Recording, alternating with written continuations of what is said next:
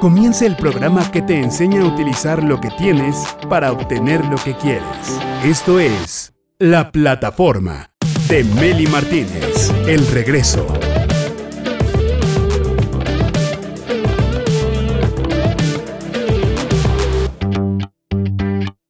Encantadores, bienvenidos directores de su vida.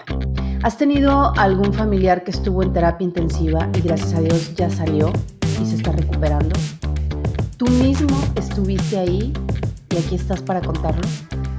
Entendemos lo, una rehabilitación tan fuerte, pero lo importante es saber lo que debemos hacer. Muchas personas viven solas o quizá cuentan con sus familiares para que les ayuden después de la terapia, pero muchas veces por desconocimiento hay malos manejos o malos cuidados y esto genera más problemas todavía. Incluso existe algo llamado síndrome post cuidados intensivos, que son síntomas que se presentan posterior a la salida del hospital, sobre todo en pacientes que estuvieron por un periodo prolongado con ventilación mecánica, por ejemplo. Es por eso que hoy te vamos a compartir cómo debe ser la rehabilitación integral efectiva en pacientes que estuvieron en terapia intensiva. Mi invitado ha atendido muchos casos, es un experto en el tema, nuestro médico favorito, doctor Tomás Pragedis Martínez. Bienvenido a la plataforma. Gracias, Meli. Un gusto estar contigo y un tema impresionante, muy fuerte, y más en estos tiempos donde mucha gente ha pasado por situaciones muy difíciles, muy dolorosas, de por sí la, situación en terapia intensiva es muy pesada, hablar de terapia intensiva desde que la terapia intensiva empezó, porque en una terapia intensiva, por lo regular, el paciente no sabe si es de día o si es de noche. La mayor parte de las unidades de cuidados intensivos no tienen ventanas, no digo que todas, la mayoría. Entonces, ya de por sí eso es una situación muy difícil, porque eso implica que al paciente lo tienes o simplemente desfasado donde no sepa ni qué día está. y lo, lo peor es las situaciones psicológicas, emocionales que trae consigo esto. Ahora, si tomamos en cuenta lo que se ha vivido en los últimos 16, 17 meses, eso es peor todavía porque en una unidad de cuidados intensivos tienen la posibilidad en ciertos momentos, una, dos, tres veces al día máximo y por una, unos minutos muy pequeños, una cantidad de minutos pequeñitos al día, de tener visitas familiares. En Estados Unidos hay veces que hay terapias que sí permiten que esté más tiempo, sobre todo cuando el paciente ya está en una situación más difícil y que posiblemente eh, pueda fallecer en un tiempo corto. Pero con lo que se ha visto de lo que hemos vivido en los últimos 17 meses aproximadamente, no hay posibilidades que un ser querido esté cerca del paciente en una unidad de cuidados intensivos o en donde se le está atendiendo en un hospital porque están aislados. Entonces todavía eso es más severo porque no tienen la cercanía de un ser querido. Eso todavía implica una situación emocional catastrófica, difícil. Y si a eso tomamos en cuenta de que estuvo en terapia intensiva, no sé, tres, cuatro semanas o más, y las mismas que pudo haber estado en ventilación mecánica porque tuvo una neumonía severa, donde la única forma de todavía preservarle la vida fue intubarlo y mantenerlo en ventilación mecánica, incluso con posibilidades de que después de dos, de tres semanas, si están en, todavía con el tubo endotraqueal, hay que hacerle traqueostomía y es rajarle aquí el cuello y ponerle por ahí una traqueostomía, porque si no se hace eso, todavía el paciente es peor, se le necrosa o se le daña todavía más la tráquea. Si de por sí un paciente intubado por largo tiempo tiene la posibilidad de una estenosis eh, subglótica muy, pero muy fuerte, entonces el que no se le haga la traqueostomía, todavía las posibilidades de complicaciones son mucho más altas después de la tercera semana de estar intubado. Así es. ¿Cómo son los síntomas del síndrome post cuidados intensivos? O sea, cuando alguien ya sale, gracias a Dios, de cuidados intensivos y presenta el síndrome. Pueden ser muy variados. Lo principal que vas a notar va a ser la cuestión emocional. Es un paciente que puede estar en una situación muy difícil desde el punto de vista emocional por lo terrible que ha sido la situación en la que está. Pero también, Meli, hay que ver que esos pacientes pueden estar demasiado desde el punto de vista muscular. No pueden ni siquiera caminar, Meli. La, la situación músculo-esquelética está muy dañada. Ahora, si con eso también agregamos de los posibles daños que pudo haber tenido lesiones musculares, lesiones vasculares, arteriales, ya sea periféricas, cerebrovasculares, algún evento vascular cerebral, un infarto, tromboembolismos pulmonares, eh, problemas de fibrosis pulmonar. O sea, pueden ser situaciones muy diversas de que el paciente incluso con poquito movimiento o ejercicio tenga falta de aire que se llama disnea, que le falte el aire.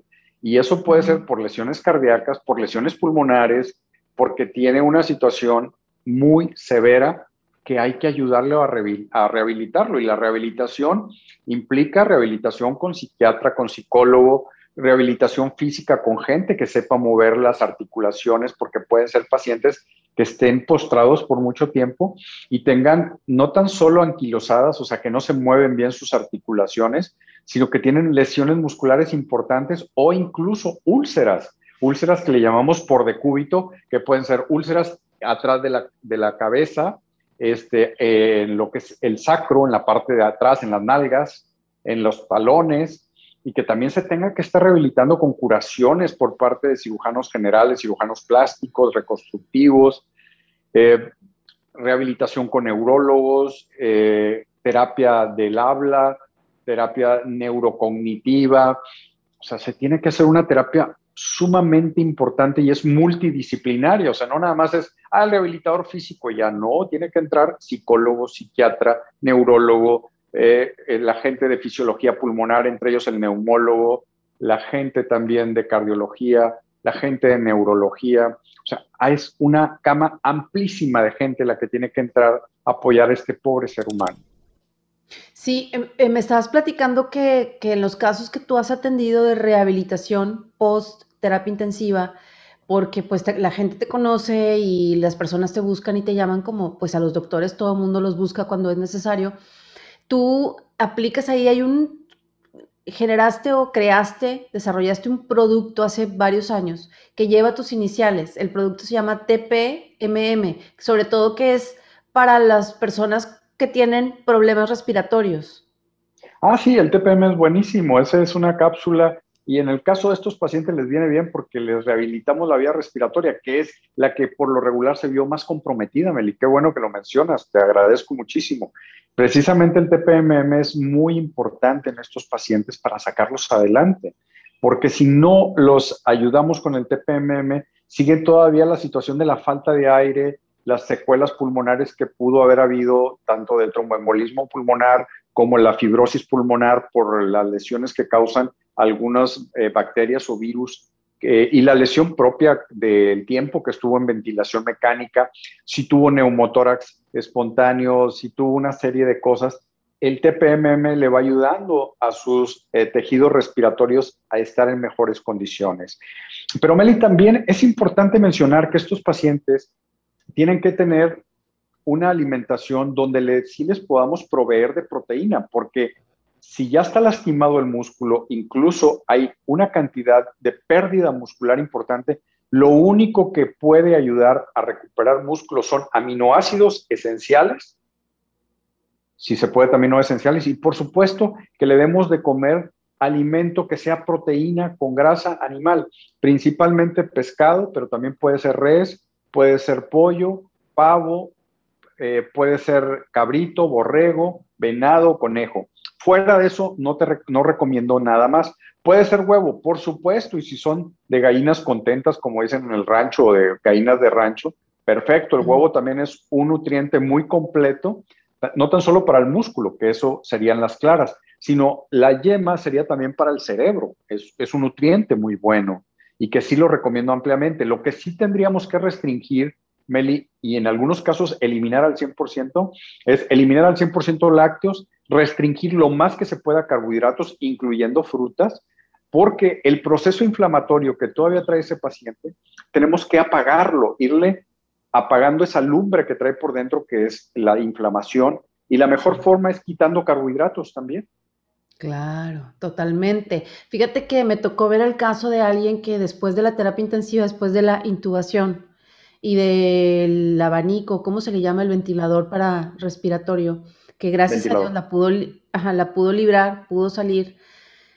La afectación que más tuvo fue el sistema nervioso, ¿sí? Em, de ahí se desprenden un montón de cosas como el Guillain-Barré, eh, la enfermedad vascular cerebral, em, y eso afecta el lenguaje, afecta la cognición, el sistema nervioso central, o sea, los síntomas inflamatorios, ¿no? El síndrome inflamatorio del sistema nervioso central, el estado mental alterado, eh, la neuropatía y la miopatía. Entonces, todo esto es, es también parte de lo que se puede presentar después de salir de terapia intensiva.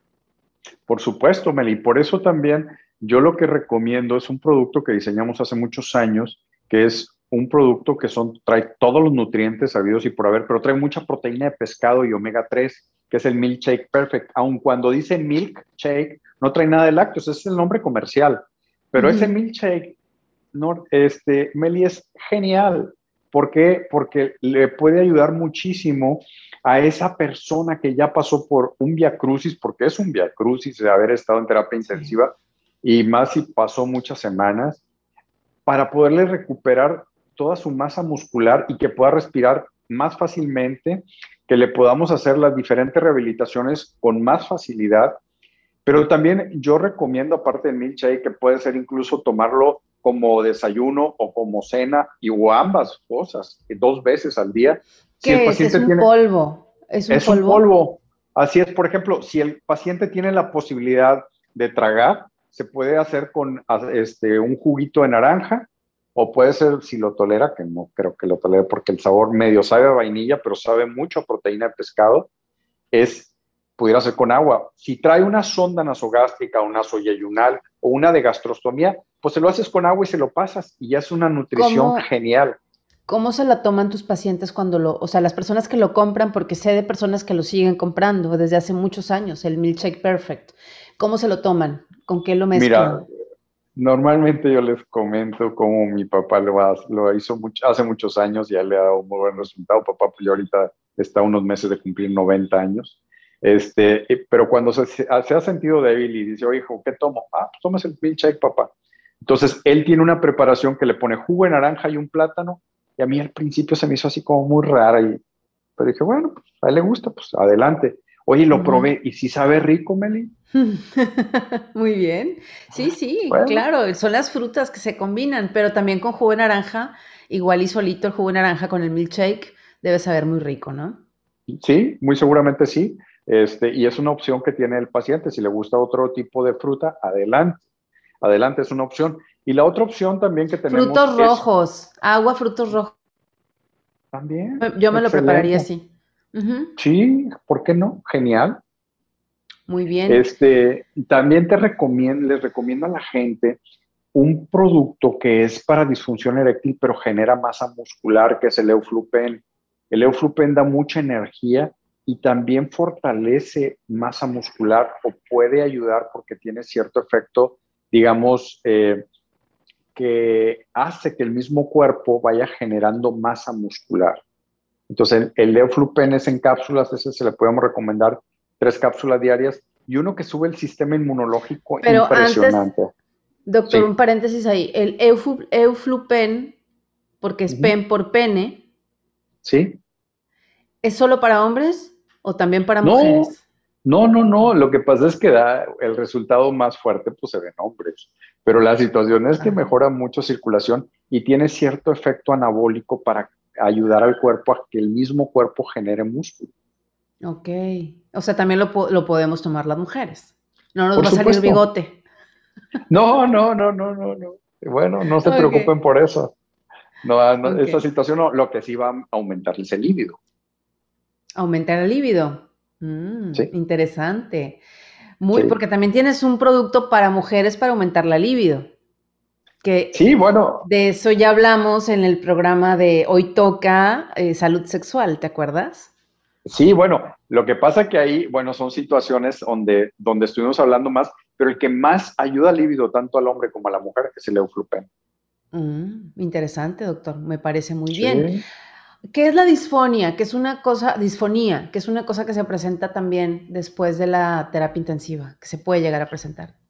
Sí, que no pueden hablar bien porque se lesionaron o lastimaron las cuerdas bucales. de tanto toser y por la intubación y por todo. Sobre todo por la intubación, porque el tubo precisamente para entrar hacia un lado las cuerdas bucales entra por la, por la, este, le levantan la epiglotis con el, eh, vamos, el aparato con, con, lo que se intuba, que es el mango del laringoscopio, y luego se pasa el tubo, y ahí se está el tubo, imagínate, por tres semanas o más, pero lo que hay, este, que tenemos como norma en un hospital es de que si un paciente ya llegó a 21 días intubado, es importante ya estar pensando en hacer traqueostomía, si no lesionas más la vía respiratoria si no le haces la traqueostomía. Dime la verdad, doctor, de todas las personas que han sido intubadas por el tema del bichófilo, que ya sabemos, el, tema del 2020, de todas las personas que han sido intubadas, ¿qué porcentaje sobrevive? ¿Qué porcentaje sale de ahí? Eh, varía, Nelly, pero pues yo mm. pienso que que sale más del 60% de la gente que se intuba. La situación es que no creas que, todo, que, el médico intuba por intubar, es porque ya no tiene otro recurso para mantener vivo al paciente. Y si no hay otra opción, tú lo, a nadie de los médicos le gusta que se le mueran sus pacientes. Entonces, si lo hacen, es porque ya no hay otra opción. Pero fíjate que en este, en este tiempo han surgido nuevas terapéuticas muy padres. Por ejemplo, antes Hace un año y medio yo no conocía que existieran este, cánulas de alto flujo. Decías, ¿qué es eso? Porque, pues, por ejemplo, en un hospital, en, una cama del paciente, tienes la posibilidad de ponerle oxígeno. Si son por puntas nasales, pues las puntas nasales nada más te aguantan hasta 5 litros y no te sirven para más de 5 litros. Hoy el paciente requiere hasta 10 litros. Ah, bueno, con una mascarilla eh, facial está bien. Oye, requiere más de más de 10 litros. Ah, es la mascarilla facial más reservorio. Oye, pero el paciente ya con 15 o 16 litros ya no está pudiendo oxigenar bien. Entonces ya entra las cánulas de alto flujo que pueden dar hasta 60 litros de oxígeno y todavía no hay necesidad de intubar al paciente. Esas ah, cánulas de alto flujo es algo que no conocíamos y que ¿Por dónde se ponen? Por la vía aquí, este, nasal. Ok. Sí. Ok. Va. Y no está intubado el paciente. No, pues qué maravilla. Eso es nuevo. Sí, eso no lo conocíamos hasta hace un año y meses. Este, y es algo que se ha desarrollado y se ha implementado y se ha utilizado más en ese tipo de pacientes. Y la intención, Meli, es siempre evitar la intubación, hasta donde se puede. Si se puede, qué maravilla. No se puede, pues hay que preservar la vida hasta donde Dios no lo permita. Pero el 60% de los intubados logran salir de esa situación. Bien manejados en una buena terapia intensiva con todos los insumos, sí. Ok, confiamos en que así sea en todos los hospitales. Sí, bueno, es que es muy fácil de pronto ver eh, y decir, no, es que no hicieron todo pero pues por ejemplo en un hospital público no tenemos la certeza que tenga todos los insumos porque la cadena de suministros no fue la adecuada, porque los presupuestos, puede haber una serie de cosas. Y no es porque el médico o el director de, de ese hospital no haya querido, simplemente porque gestionaron y no les llegó, es otra de las cosas a considerar. No porque sean malos, simplemente porque no, a veces no tienen todos los insumos que son importantes para preservar la vida de un paciente.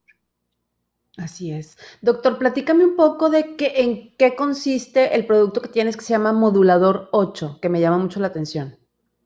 Fíjate que ese lo es el, tenemos ya con él desde diciembre del 2002. O sea, ya tenemos un buen de tiempo con ese, con ese producto. Y ese, este, en realidad trae 13 inmunomoduladores. La mayor parte de ellos son eh, sustancias como hongos, como el cordyceps el, y muchos más, porque trae muchísimas sustancias, entre ellas trae el calostro, que es eh, el factor de transferencia, eh, y trae muchas, muchas sustancias que son inmunomoduladoras, que ayudan a subir el sistema inmunológico, pero también tiene cierto efecto modulador para disminuir la inflamación. pero sobre todo es para que el, puedo, el mismo cuerpo pueda tener energía, fortaleza. Y otra vez voy a regresar a mi papá a la plática, porque en este, hace como 17 años, 16, 17 años, andaba él ya muy cansado, sentía muy mal porque pues, él trabaja los 365 días del año y prácticamente... Tenía 75.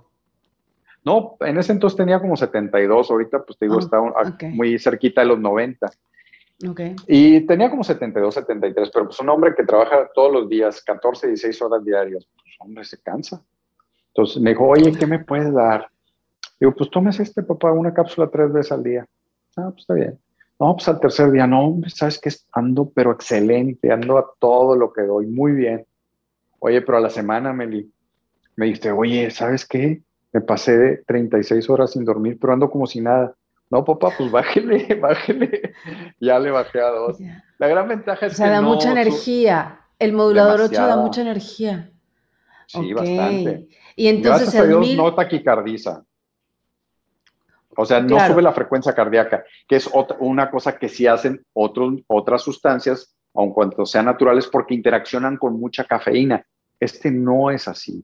Este es en base a sustancias que modulan el sistema inmunológico y dan energía. Entonces, Milkshake Perfect para nutrirnos mejor es un shake.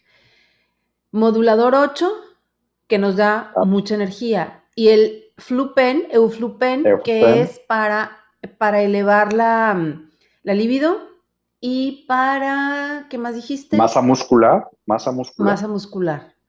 Ok, esto es, puede ser parte de los cuidados post terapia intensiva, después de la terapia intensiva. Y para levantar a los pacientes rápido. Para levantar, exacto, para levantarlos más rápido y ayudarles a que todos sus sistemas, nervioso, central, eh, cognitivo, respiratorio vuelvan a funcionar de la manera óptima, con más armonía, no, no con tanta agresividad, ¿no? Y, que se recuperen más rápido de lo que esperábamos. Así es. Estos, estos productos para todos nuestros directores y directoras tienen 20% de descuento. La plataforma comparte 20% de descuento con ustedes gracias a los productos del, del doctor Tomás Prajeis Martínez Montemayor. Entran a la página de Regiavit www.regiavit.com.mx y también están las redes sociales de la plataforma, también están las redes sociales de Regiavit para que puedan entrar, ver los productos, tienen un 20% de descuento y hay envíos a toda la República Mexicana. ¿Algo más que quieras agregar, doctor, en este tema de los cuidados importantes después de la terapia intensiva?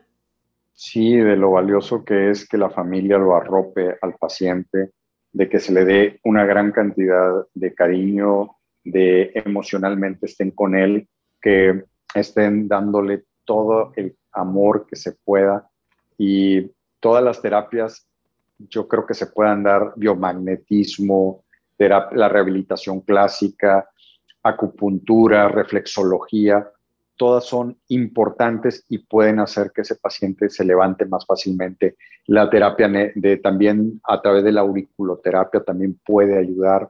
O sea, todas las terapias que existen creo que pueden servir para rehabilitar y ayudar al paciente que acaba de salir de terapia intensiva y que más rápido se recupere. Excelente, me encanta lo que dices y ojalá haya más doctores que confíen no solo en la, medicina alópata, sino también en las terapias alternativas porque son un complemento a la mejora y a la recuperación de la salud. Muchísimas gracias, querido doctor Tomás Prajeris.